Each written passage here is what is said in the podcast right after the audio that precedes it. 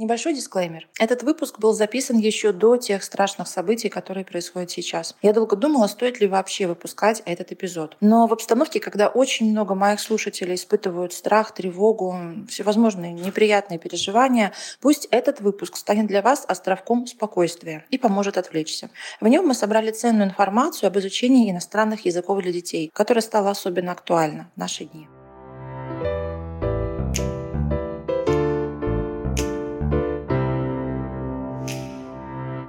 Всем привет! На связи Карина Рихтер, специалист по детско-родительским отношениям, основатель онлайн-школы «Мамазонка» и также мама пятерых детей. В этом подкасте я разбираю темы, которые волнуют родителей и рассказываю, как построить теплые, надежные и доверительные отношения с детьми. Мы продолжаем нашу серию больших выпусков, и сегодня у меня в гостях Александра Юсупова, преподаватель английского с 12-летним стажем и ведущая подкаста «У вас будет билингвенок», мама также билингвального ребенка. Александра, добрый день, я очень рада, что сегодня у нас состоится интересный разговор. Спасибо, что согласились принять участие в записи. Здравствуйте, Карина, очень приятно здесь присутствовать. Спасибо, что позвали. Для наших слушателей, которые, возможно, не знают, а что такое билингвизм, расскажите, что это за явление и какие бывают виды, если они существуют. Ну, вообще, билингвизма бывает очень много разных видов. Я, наверное, остановлюсь только на двух самых основных, которые знакомы всем. Это, прежде всего, естественный билингвизм, когда, допустим, мама русская, папа иностранец, да, или наоборот, или русскоязычная семья живет за границей, да, и, соответственно, язык среды один, язык родителей другой. Иногда бывает, что даже три языка, то есть язык родителя одного один, другого другой, и еще есть язык среды, он третий. Это все относится к естественному билингвизму, когда ребенок в естественной среде воспринимает этот язык. И второй вариант — это искусственный билингвизм. Это, по сути, тем, чем занимаюсь я, тем, чем занимаются мои единомышленники. Мы как бы берем на себя роль носителя, то есть притворяемся носителем, таковым не являясь. То есть мы общаемся с ребенком на английском языке в нашем случае. Общаться, в принципе, можно на любом другом языке. Это тоже все будет относиться, конечно же, к искусственному билингвизму. И, соответственно, таким образом ребенок впитывает два языка или более с рождения, естественным образом, по принципам родного языка. Вот это очень интересно, да, создание такой как бы искусственной, получается, среды, когда, ну, объективно там такой четкой необходимости для этого нет. А в чем мотивация? Потому что, ну, труд все-таки, да, он ощутимой. Это такая цель на много лет, это не на месяц, не на неделю точно. И все таки это общение в стенах дома на иностранном языке, да, то есть должна быть какая-то цель. Это для того, чтобы было проще путешествовать, или это перспективный какой-то переезд за границу, может быть, да, то есть, ну, какая-то что-то такое масштабное, или это просто какой-то внутренний такой порыв, внутреннее желание? Мне кажется, у большинства это внутреннее желание. То есть обычно этим начинают заниматься родители, либо преподаватели английского, либо те родители, ну, которые, допустим, переводчики. Потому что мы стараемся детям передать то, чем владеем сами. И, соответственно, я владею языком, что я еще могу передать? Я там не умею, не знаю, рисовать, рыбачить или еще что-то. Я передаю ребенку то, что умею делать сама. Я изначально, в принципе, была тем родителем, который... Не родителем, а тем учителем, который не приветствовал, в принципе, э, вот это вот введение иностранного языка с рождения, потому что в университете меня обучали совершенно другому. Мне говорили, что раньше трех, да, раньше четырех, а лучше раньше семи язык иностранный вводить вообще не стоит, и это вообще все бесполезно. И я как бы этой схемы придерживалась, пока не родила своего сына, пока не вошла в это комьюнити, комьюнити, не познакомилась с другими англородителями, которые, так сказать, увлечены этой темой. Ну и сейчас я понимаю, что это правильный выбор, и те результаты, которые я вижу у своего сына, они, конечно, никаким другим образом, кроме а, общения и раннего введения языка, они бы не получились. А что касается цели, вы знаете, у кого-то, может быть, и есть цель, у кого-то цель возникает уже в процессе общения, да, а у кого-то ее, в принципе, и так и не возникает, то есть вообще все родители, англо-родители или родители, да, которые разговаривают на другом языке с ребенком, не на английском, допустим, они работают на будущее, то есть чтобы в будущем ребенок владел двумя языками, либо чтобы, допустим, ему облегчить жизнь в дальнейшем восприятии восприятии языка. Потому что когда мы приходим к обучению в 5 лет, в 7, это уже тяжко. Это уже кряхтеть приходится и преподавателю, и родителям, и ребенку, и все это получается тяжко. Но это уже иностранный язык, да, это уже второй получается, да, да, да. Это уже изучение получается. А сейчас, поскольку мы общаемся на языке, ребенок, ну, он не понимает, что какие у родителя цели, он думает, что с ним просто общаются. Он принимает это как данное, что такой-то родитель общается на этом языке, а вот, допустим, мама общается, да, на другом языке. Скажите, вот интересно, а, допустим, с мужем на каком языке вы разговариваете? То есть в семье как бы ребенок слышит от вас все равно в семье русскую речь? Или он думает, что вы по-русски не понимаете? Да, он слышит от меня русскую речь. Вообще э, мы начали гораздо позже, чем начали многие из других англородителей. Мы начали в полтора года вообще всю эту историю. Просто, наверное, потому что, опять же, я без цели почитала, посмотрела, мне так захотелось, чтобы мой ребенок говорил на иностранном языке естественным образом, что я вот включилась в эту всю систему. С мужем мы говорим на русском, и с ребенком муж говорит на русском, и вообще все остальные члены семьи тоже на русском. Говорю на английском с ним исключительно я. Сначала мы начали с ситуации на английском, то есть, допустим, я покормила его на английском. Потом мы перешли на часть дня, на языке. Потом мы перешли на большую часть дня на языке. Вот оставляла я русский, допустим, только во время ну, ужина, когда вся семья собирается за столом, и комфортнее всем общаться на русском. А в итоге я перешла полностью на английский, но не всем, не каждому родителю это подходит. Это вот чисто мой выбор, потому что не каждому подходит, потому что это тяжело, это требует определенного уровня языка, и это требует определенного подхода к ведению языка. Я имею в виду, например, я работаю, и я не имею возможности находиться постоянно с ребенком, допустим, как родитель в декрете. Поэтому английского языка у него крайне мало. То есть я там встаю утром, провожу с ним какое-то время, потом передаю его бабушке, иду на работу и прихожу только вечером. И, соответственно, сколько у нас английского получается? Ну, часа три от силы четыре. Вот, это не так много. И если я еще буду вот это вот время делить между языками, часть на русском, часть на английском, это будет такая для нас непозволительная роскошь.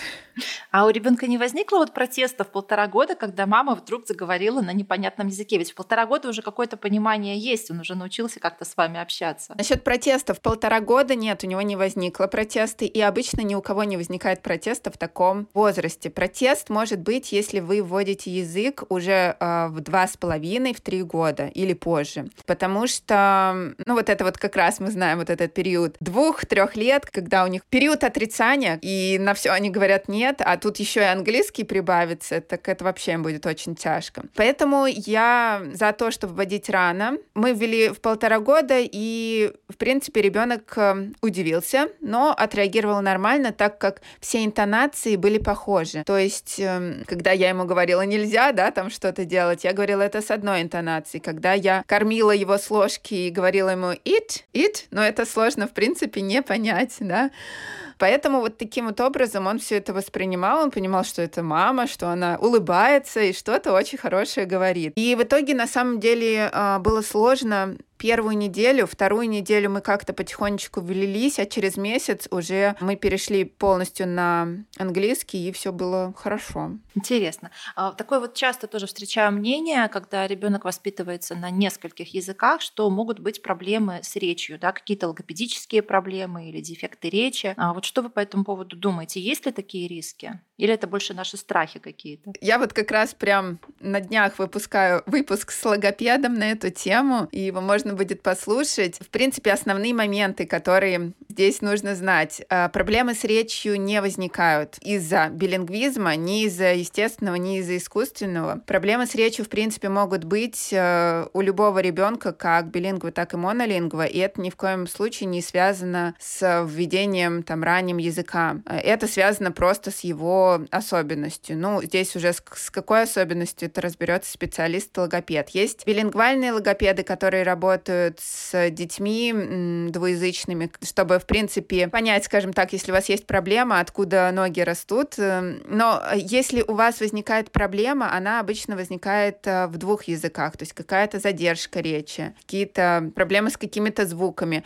Но проблемы со звуками, мне кажется, все-таки они разделяют. То есть проблемы с, с русскими звуками такие-то, с английскими такие-то, они, допустим, не миксуются. Ну а если говорить про распространенную проблему задержки речи, то если она будет, она будет точно в двух языках сразу. И э, к какому специалисту идти, тут можно пойти либо к билингвальному логопеду, либо можно пойти, допустим, к обычному логопеду, который не против вашего билингвизма, вот, потому что часто родители пугаются, когда что-то такое возникает, а такое возникает, допустим, ближе к трем годам, ну, не возникает, а уже осознают родители, что это проблема уже ближе к трем годам, и пугаются часто и бросают вот эту всю историю, и это очень обидно. Запугивают действительно, потому что у нас был даже опыт, когда у родственников, мы живем в Латвии, и в садике дети ходили в латышской среде, а дома разговаривали по-русски. И у ребенка была задержка речи, и первое, что сказали все воспитатели, перестаньте дома разговаривать на русском языке. Говорите все дома по-латышски, чтобы и в садике у него был латышский, и дома латышский.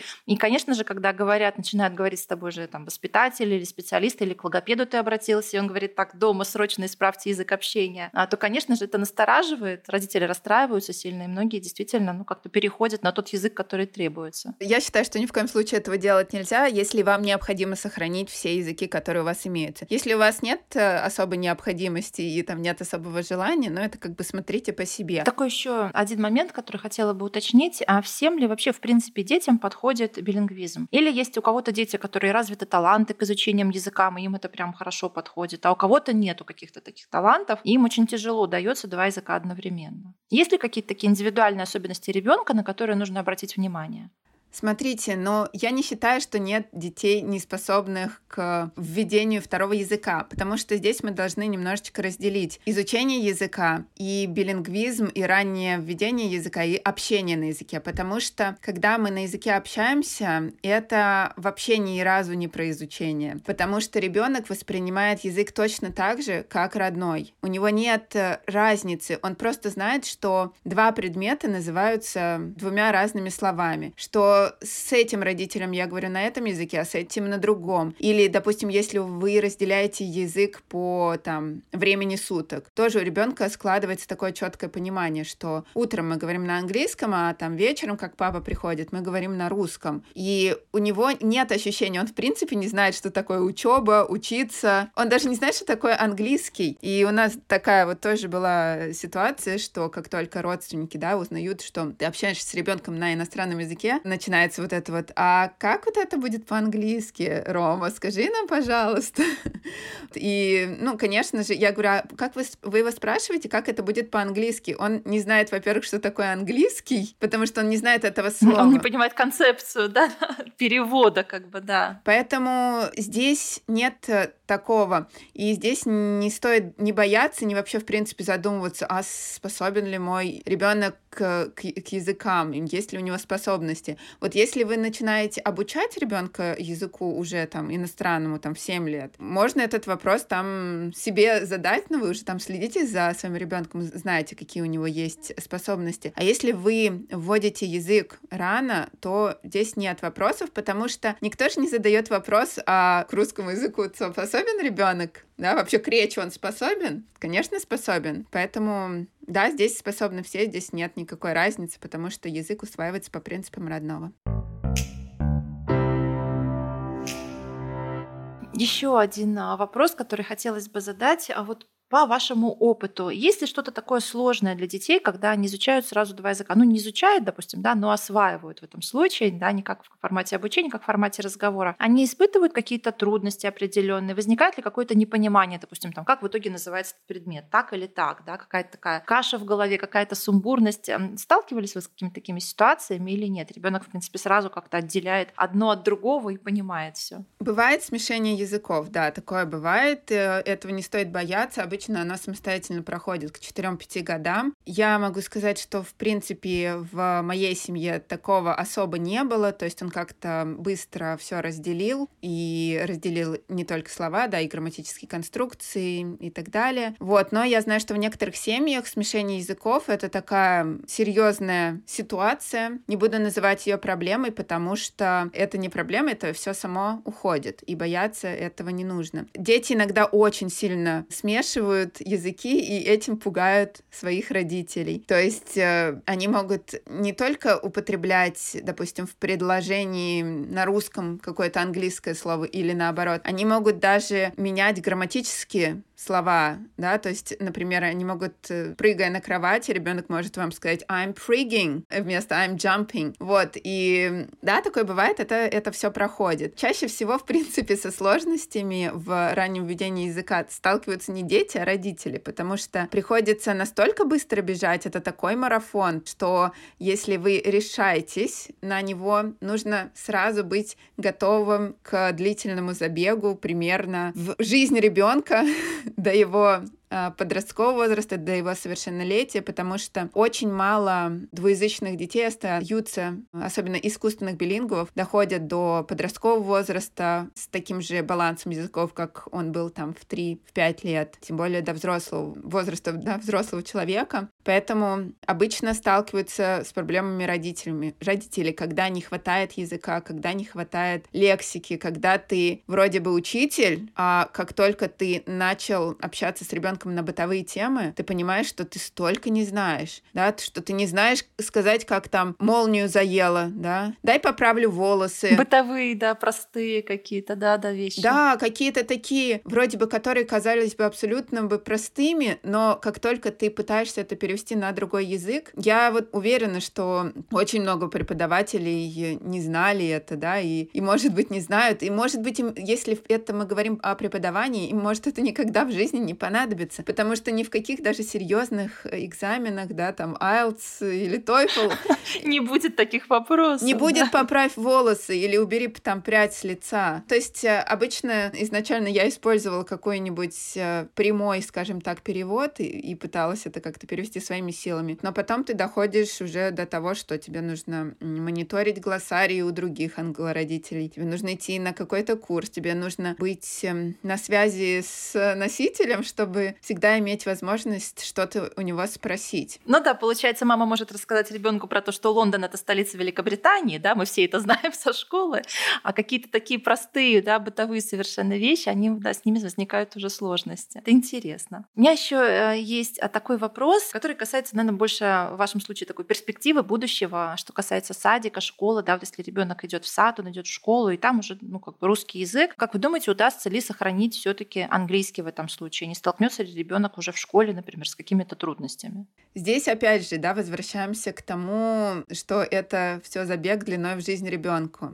И когда ребенок идет в сад, у него становится в разы больше русского, чем было до этого, допустим, если вы разговаривали с ним на иностранном языке. И здесь как раз часто родители сталкиваются с протестом, потому что ребенку, который приходит из сада, хочется очень много рассказать, очень многим поделиться с родителем. И если, да, родители вспомнят своего ребенка, приходящего из садика, у него такой словесный поток идет, просто нескончаемый. И здесь, допустим, я бы дала такой совет, если кто-то вводит язык и занимается, да, вот ведет ребенка по пути искусственного билингвизма, давать э, как можно больше глаголов. То есть как можно больше глаголов, потому что когда ребенок, допустим, приходит из сада, сада, да, или из школы, чаще всего он использует эту часть речи, да, там, а Вася прыгнул, а я положил, а учительница пришла, потом мы пошли на прогулку и играли там, и поэтому чем больше глаголов он знает, тем меньше протеста будет, и тем меньше сложностей возникнет. И если протест все-таки есть, то, ну, во-первых, стоит условно притормозить, но тем не менее свою линию гнуть. То есть, если вы говорите на английском, а ребенок вам говорит, что мама, нет, говори по-русски, по-русски, а они прям произносят такую фразу. Мам, все говорят по-русски, говори по-русски. Мам, будь нормальный, да? Будь нормальным человеком. Да, да, и у, у нас какой-то момент такой тоже было, то есть мне Рома, сын мой, сказал, что, ну, ему было два с половиной года, он говорит, бабушка говорит на русском, дедушка говорит на русском, папа говорит на русском, давай говорить на русском. Что с тобой не так? Я сказал, я сказала, ну, как-нибудь потом обязательно поговорим. Ну, э, он как-то у меня не особо в этот момент протестовал, поэтому у нас все нормально прошло. Но бывают дети разного, с разным характером, и бывает родителям нужно прям противостоять сильно вот этому потоку русского, и это прям боль всех англородителей, с которой очень сложно справляться, прежде всего психологически. У меня тоже есть выпуск в подкасте, сейчас не скажу, какой э, номер, с, ну, он так и называется, про, про протест в первом где-то сезоне с Ириной Ярошенко, они столкнулись вот с таким серьезным протестом в возрасте 4 где-то лет, когда ребенок просто игнорировал язык, запрещал родителям говорить, и все. И как раз у них э, сработало вот это вот смягчение. То есть они, ну, не хочешь говорить, ну, давай мы там две недельки поговорим по-русски. А потом там какую-то потихонечку, потихонечку мама вводила книжечки, подкладывала, еще что-то. И в итоге ребенок попротестовал, попротестовал, и потом обратно увлекся английским, потому что он видит, что книжки классные на английском, что там его любимые мультики на английском, что там мама разговаривает на английском, папа, бабушка с дедушкой его учат. И вот они зашли как раз вот с другой стороны, но здесь нужно вот прощупывать почву, что подойдет именно вашему ребенку. Жестко стоять на своем и гнуть свою линию, либо немножечко смягчить. Можно и то, и то попробовать, и что вот лучше зайдет. Но прежде всего нужно заходить, чтобы не было протеста, обогащать и свою речь, и речь ребенка больше и больше лексикой. Сейчас у меня ребенок пошел в детский сад, и несмотря на то, что да, я с ним говорю на английском, и все так классно, но он приходит из сада и не хватает ему э, лексики, то есть он говорит там we read сказки and then we went for a walk. Вот, и я понимаю, что, ну, он это просто вставил, потому что он абсолютно, ну, там, никогда ему не попадалось это слово, как будет сказки на английском. Но ничего, я его поправляю, и мы идем дальше. Но лексики как можно больше нужно вводить. И здесь еще один момент хочу добавить. Помимо вас должен быть еще кто-то, должны быть еще люди, должно быть окружение, которое говорит на иностранном языке, чтобы у ребенка сформировалось такое вот комьюнити, в которое он приходит и общается на языке, что в садовском возрасте, что в школьном. А реально ли вообще найти действительно такое окружение? Потому что, ну, все-таки не все знают язык, и тем более в семьях не все общаются на языке. Где найти таких людей? Особенно если живешь в каком-нибудь маленьком городе, вот как это окружение можно создать? Знаете, наверное, насчет маленького города здесь сложно сказать. Насчет, э, в принципе, крупных городов, ну, в частности, Москвы э, и Санкт-Петербурга есть комьюнити англородителей, и оно больш... огромное, я бы могла так сказать. В Москве проводятся часто встречи на английском языке. То есть я знаю девушку, которая проводит встречи, и они проходят еженедельно,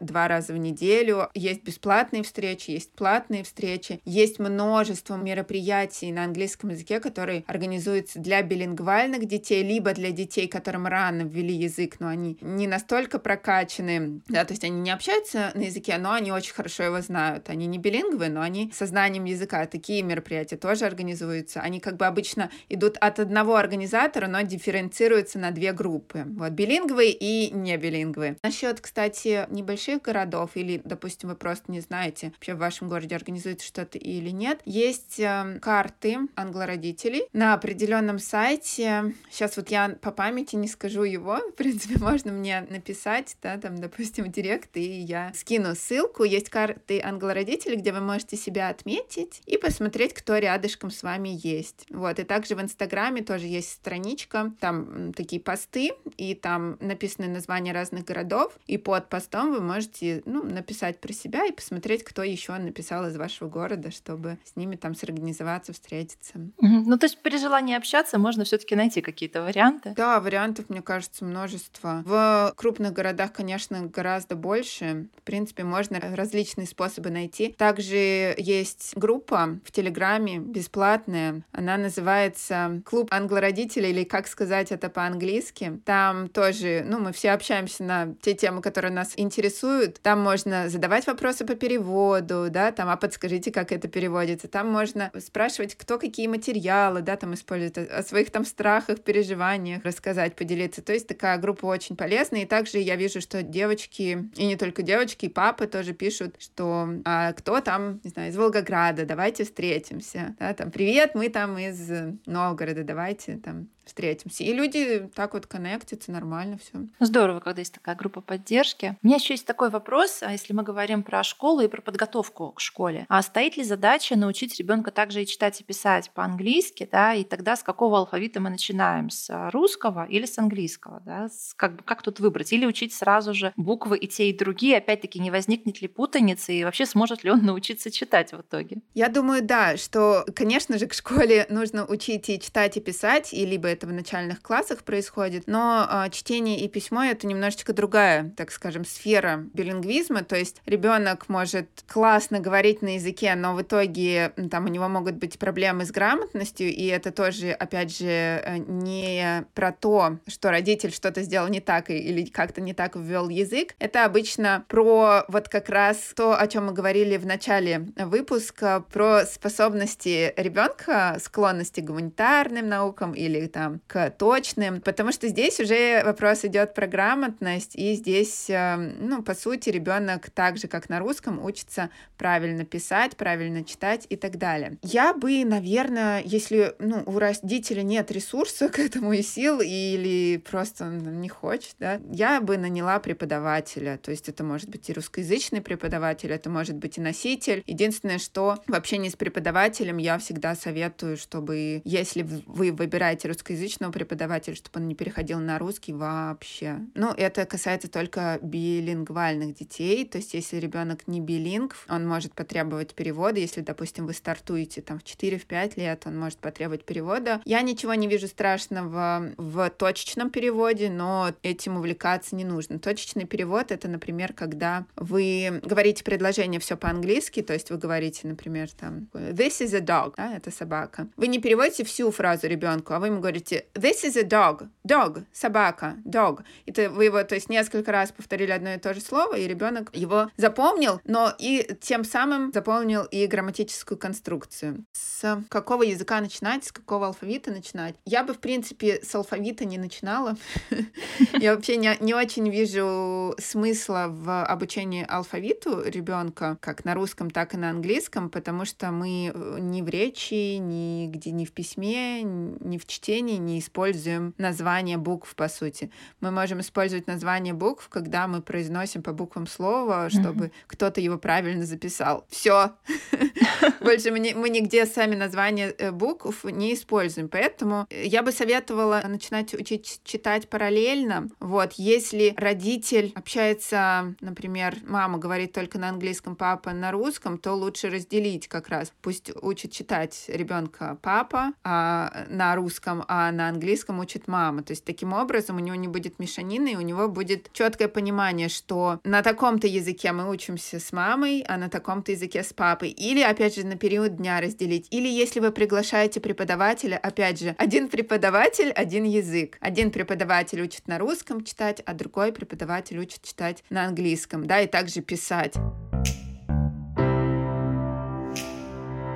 Вот еще такой вопрос, а если мы возьмем а, естественную же среду, да, если мы поговорим про семью, которая эмигрировала, они живут в какой-то стране, где говорят на другом языке, и ребенок там идет в школу, там впитывает язык среды, а, но семья при этом хочет сохранить русский язык, хочет, чтобы ребенок и читал по-русски, да. Вот что они могут сделать, потому что часто у ребенка уже может возникнуть сопротивление, уже такой более-менее осознанный возраст, он привык общаться со своими друзьями в школе, да, это становится его такой родной язык, например, английский или немецкий, и когда ему даешь уже русскую книжку, книжку, да, он говорит, что это, да, эти буквы какие-то непонятные, да мне не надо, да мне не интересно, да вот у меня есть мои книги, которые я понимаю, да, и вторых мне каких-то не надо. Тут можно что-то посоветовать, чтобы не потерять все таки как бы язык родителей? Здесь э, прежде всего мы оставляем речь дома и ни в коем случае, да, не переходим на английский язык, чтобы, ну или на какой-то другой, чтобы русский язык сохранился у ребенка. То есть мы в любом случае оставляем речь, стараемся гнуть свою линию, стараемся предлагать э, активности интересные для ребенка. То есть это как работает в России, допустим, с английским, так за границей работает с русским. Опять же, вот это вот разделение книжек по полочкам, пусть у него будет полочка английских книжек, которые он там читает, допустим, самостоятельно, и э, полка там с русскими книжками, которые там читает вся семья, допустим, вместе, или которые мама читает ребенку, если он еще маленький. Русская комьюнити, которое нужно найти. Обычно найти. сейчас во многих странах э, оно такое очень сильное. И обычно не возникает сильных очень проблем с отказом от русского у маленьких детей, но чем старше становится ребенок, тем больше сил придется вкладывать, чем больше усилий придется прикладывать к тому, чтобы сохранить второй язык. Вот про старших детей тоже хотела спросить. Мы буквально на этой неделе столкнулись с таким вопросом с мужем. Приехали в гости его старшие дочки. Дочки живут э, в Англии сейчас вместе с мамой и э, живут уже много лет, между собой разговаривают на английском языке. То есть на русском уже появляется акцент, и у нас стал вопрос, надо ли запрещать им между собой говорить по-английски, или уже закрыть на это глаза, это уже подростковый возраст, ну как бы бог с ними, ладно, пусть разговаривают. Или же все таки вводить правила семейное, что нет, вот здесь вот, вот в этом доме мы разговариваем только по-русски. Знаете, я, наверное, не дам какого-то определенного ответа здесь, потому что тут нужно смотреть по атмосфере в принципе, в семье. Если на, скажем так, такой запрет э, дети реагируют нормально, и они там переходят на английский там чисто потому, что они забываются, я думаю, что можно им напоминать. Но как таковой запрет ставить, я думаю, что не стоит, потому что, ну, пусть между собой общаются, как общаются, потому что каждый запрет будет э, вводить какой-то негатив, и этот негатив будет отражаться на русском языке. То есть не хочется, чтобы русский стал языком, на котором заставляют говорить. Хочется, чтобы он остался, наоборот, какой-то вашей семейной фишкой, особенностью, да, вот такой вот, скажем так, тайной. Вот для маленького ребенка вот это вот это наш тайный язык, да, это только наш с тобой язык. Это тоже, кстати, очень хорошо работает, когда вот и мы английский здесь вводим. Я очень много слушала подкастов про зарубежных про естественный билингвизм. И я помню, что была такая ситуация в семье, там мама разговаривала на китайском, у них была очень многоязычная семья. Китайский он был не родной ни для мамы, ни для ребенка, и это не являлся языком среды. То есть это было, было такое желание мамы вводить этот язык и разговаривать с ребенком. И она рассказывала, что когда ребенок ее стал подростком, он сказал, что нет, я не буду с тобой говорить на этом языке. Она сказала, ну ладно, а я буду.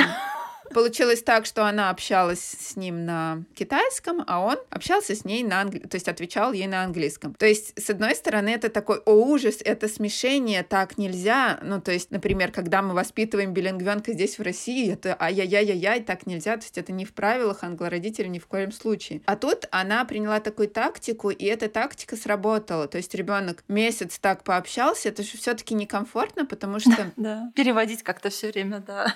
Да, у тебя мозг мозг работает, получается, одновременно на двух языках. Легче переключиться на один поговорили, переключились на другой поговорили. Вот. И ребенок сказал, ну ладно, я буду с тобой говорить на китайском, и в дальнейшем уже привык, и никаких проблем не возникало. Поэтому тут нужно смотреть, видимо, по семье и пробовать разные варианты, но все-таки запрет — это плохо. Все, что нам запрещают, нам хочется делать.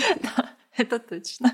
А давайте вот буквально пару вопросов про тех детей, которые изучают уже именно язык, да, с возраста, не знаю, 4, 5, 7 лет, когда идут в школу. Некоторым дается действительно сложно, это уже обучение, не у всех таланты к языкам, знаю по себе, насколько тяжело мне давался в свое время английский. И вот как справиться с этим протестом? Можно ли вообще как-то уже такого подросшего ребенка заинтересовать в изучении иностранного языка? Можно, всех, в принципе, можно заинтересовать. И даже если у ребенка нет э, особо способностей э, к языку, ну, например, у него больше математический склад ума, можно заинтересовать, э, скажем так, хорошо оформив занятие. Вот, но тут я больше как преподаватель буду, наверное, говорить сейчас, а не как англомама. Если...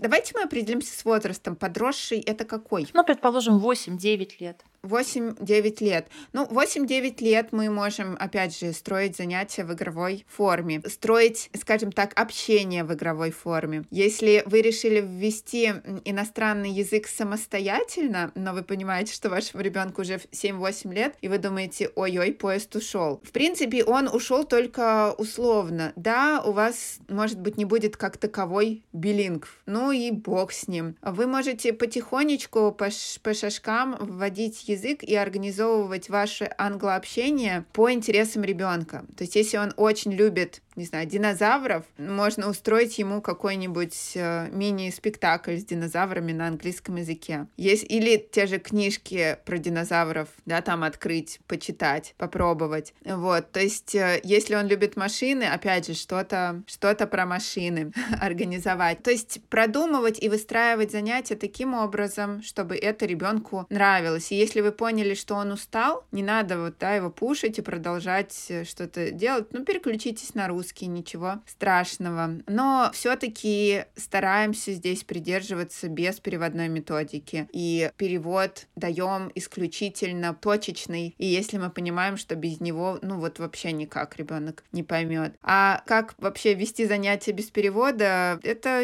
язык жестов, он вообще всем доступен язык жестов, картинки, какие-то видео, какие-то, допустим, предметы, да, на которые вы можете показать, во-первых, сказав, что это, да, если вы говорите this is a ball, показываете рукой на этот мячик, ребенок, конечно же, в итоге сообразит. И, между прочим, дети уже возраста 7-8 лет, они гораздо быстрее сообразят, чем вот совсем маленький малыш. А есть ли какой-то такой оптимальный формат, который хорошо подходит детям, они хорошо вовлекаются и прям получают свой прогресс, свой результат в изучении иностранного языка? Ну, э, детей младшего школьного возраста через игру вовлекаем. Прям универсального универсального формата, наверное, нет. Потому что, например, моему ребенку очень зашли обучающие видео, где медленно обводят яблоко и говорят, что это яблоко. И он сидит перед этим яблоком и повторяет у меня. То есть он мне может сказать, хочу посмотреть это видео.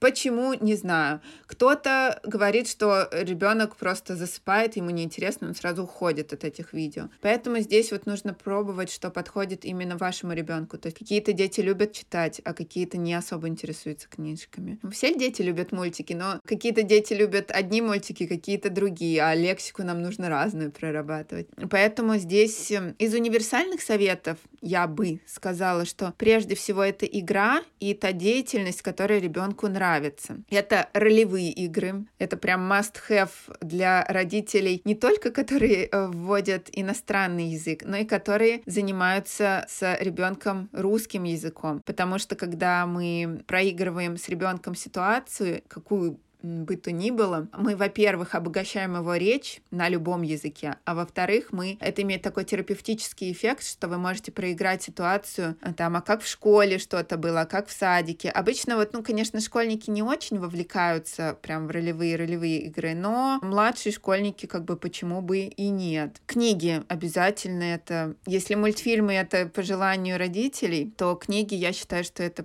обязательно. И есть дети, которые не очень любят читать. их потихонечку, по шажочкам тоже приучаем к чтению. Есть дети, которые протестуют, допустим. И в таком случае вы можете начать вслух читать книжку. Он скажет, не читай, я скажу, в смысле, ну я как бы не тебе читаю, я читаю вот папе.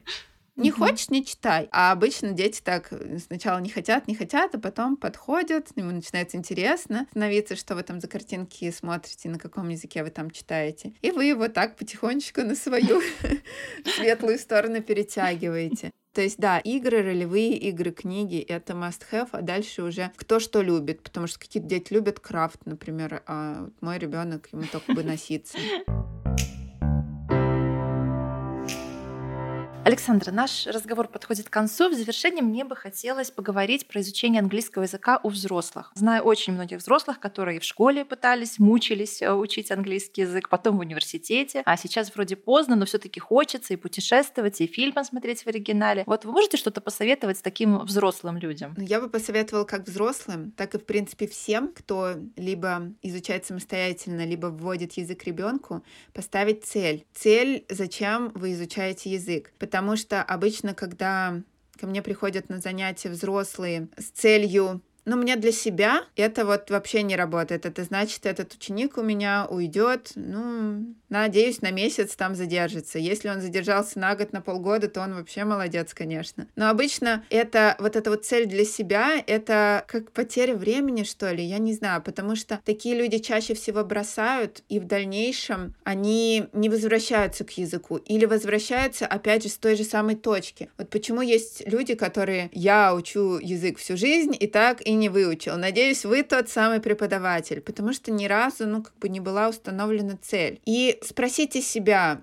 мне вообще нужен английский язык, мне он нужен зачем? Потому что некоторые подвергаются вот этому, так сказать, мейнстриму, ну как, ну путешествовать, ну нужно, ну то, туда-сюда. Вот вам реально это нужно? Или вы просто хотите соответствовать какой-то... Да, какой-то норме такой, да-да, общепринятой. Каким-то стандартам, да. Если вам это действительно нужно, определите тот уровень, который вам нужен. Например, вы, вам нужно путешествовать, но pre-intermediate вам за глаза хватит хватит объясниться. Да и elementary, в принципе, хватит, если ничего там супер-пупер, да, вы не собираетесь такого говорить и с кем-то общаться. Если вы действительно хотите там иметь высокий уровень, опять же, задайте вопрос, для чего и какой именно уровень, чтобы у вас цель, она стояла перед глазами. Не цель «я хочу выучить язык», и «я хочу выучить язык для себя». Это, мне кажется, утопия. Ну что ж, всем, кто хочет узнать больше о воспитании детей билингвов, я рекомендую послушать подкаст у вас будет билингвенок. Там Александра делится своим опытом, также приглашает экспертов, чтобы обсудить истории успехов, переживаний и лайфхаки, как вырастить билингвального ребенка. Советую также нашим слушателям заглянуть в Инстаграм Александры, там есть много важной информации о воспитании билингвов и изучении английского. Все ссылочки мы оставили в описании подкаста. Александр, спасибо за этот интересный разговор. Спасибо вам, что пригласили, было очень приятно пообщаться. Этот эпизод подкаста состоялся благодаря вашей обратной связи, вашим вопросам и комментариям. Послушать его можно на любой удобной платформе Apple подкасты, Яндекс Музыка, Google подкасты или Кастбоксе. Не забывайте подписываться на подкаст и рекомендовать его подругам. Так счастливых мам и детей станет больше. Также вы можете помочь продвижению проекта, поставив 5 звезд этому выпуску в Apple Podcasts. Спасибо, что были с нами.